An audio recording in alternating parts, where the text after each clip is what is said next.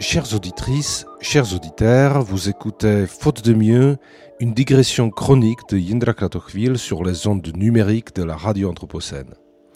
Une radio à laquelle il manque pour l'instant un certain nombre de rubriques, je pense en particulier au courrier des auditeurs, car je ne doute pas que les thèmes abordés et les conversations entre les personnes invitées, souvent fort instruites, voire savantes, ne manqueraient pas de susciter des commentaires, des indignations, et naturellement des interrogations.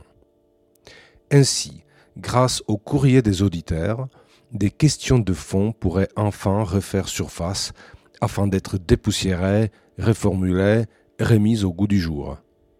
Et je suis absolument certain qu'une très ancienne question ferait ainsi l'apparition dans notre mini-espace médiatique.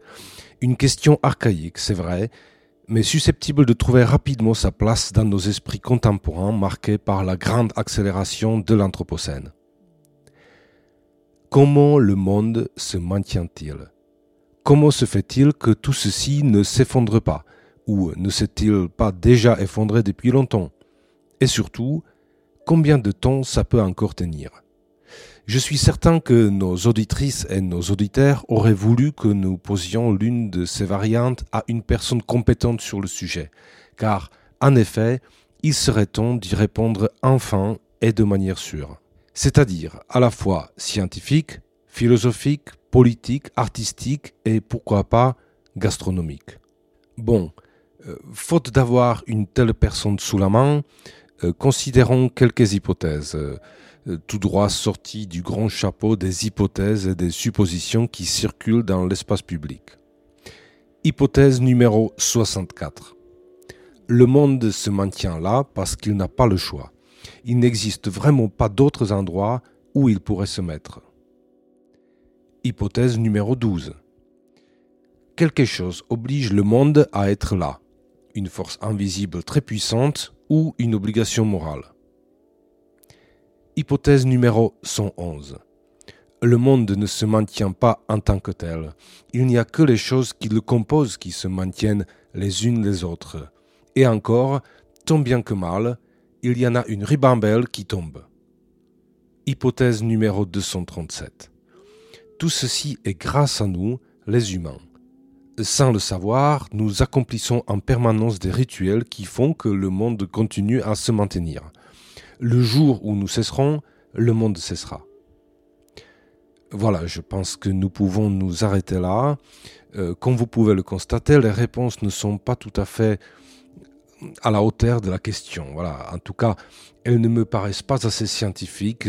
Nous sommes tout à fait en droit d'espérer mieux. Et il se pourrait que pour commencer, nous ferions mieux de nous poser une question plus modeste, qui nous concerne plus directement, nous, les humains, la question de savoir à quoi tiennent nos visions du monde? Comment se maintiennent-elles? Pourquoi ne s'effondrent-elles pas? Car nous pouvons avoir le sentiment que la solidité du monde est véritablement mise à l'épreuve par justement notre vision du monde plus exactement par une certaine vision du monde, héritée de la mythologie des humains maîtres et possesseurs de la nature, une vision dopée à la puissance des technologies d'extraction, une vision du monde qui ne voit le monde qu'au travers d'un bras de fer aussi spectaculaire qu'insensé. Bref, une vision du monde qui, en toute logique, ne tient plus depuis longtemps et qui pourtant a beaucoup de mal à s'effondrer. À vrai dire, en ce qui me concerne, je ne souhaite pas tellement savoir à quel point le monde est solide ou pas. Je trouve que les stress tests et les crash tests ne sont pas du tout indispensables. Si en revanche on pouvait m'éclairer sur ce qui est susceptible de désarmer notre vision obsolète du monde, ce serait déjà très bien.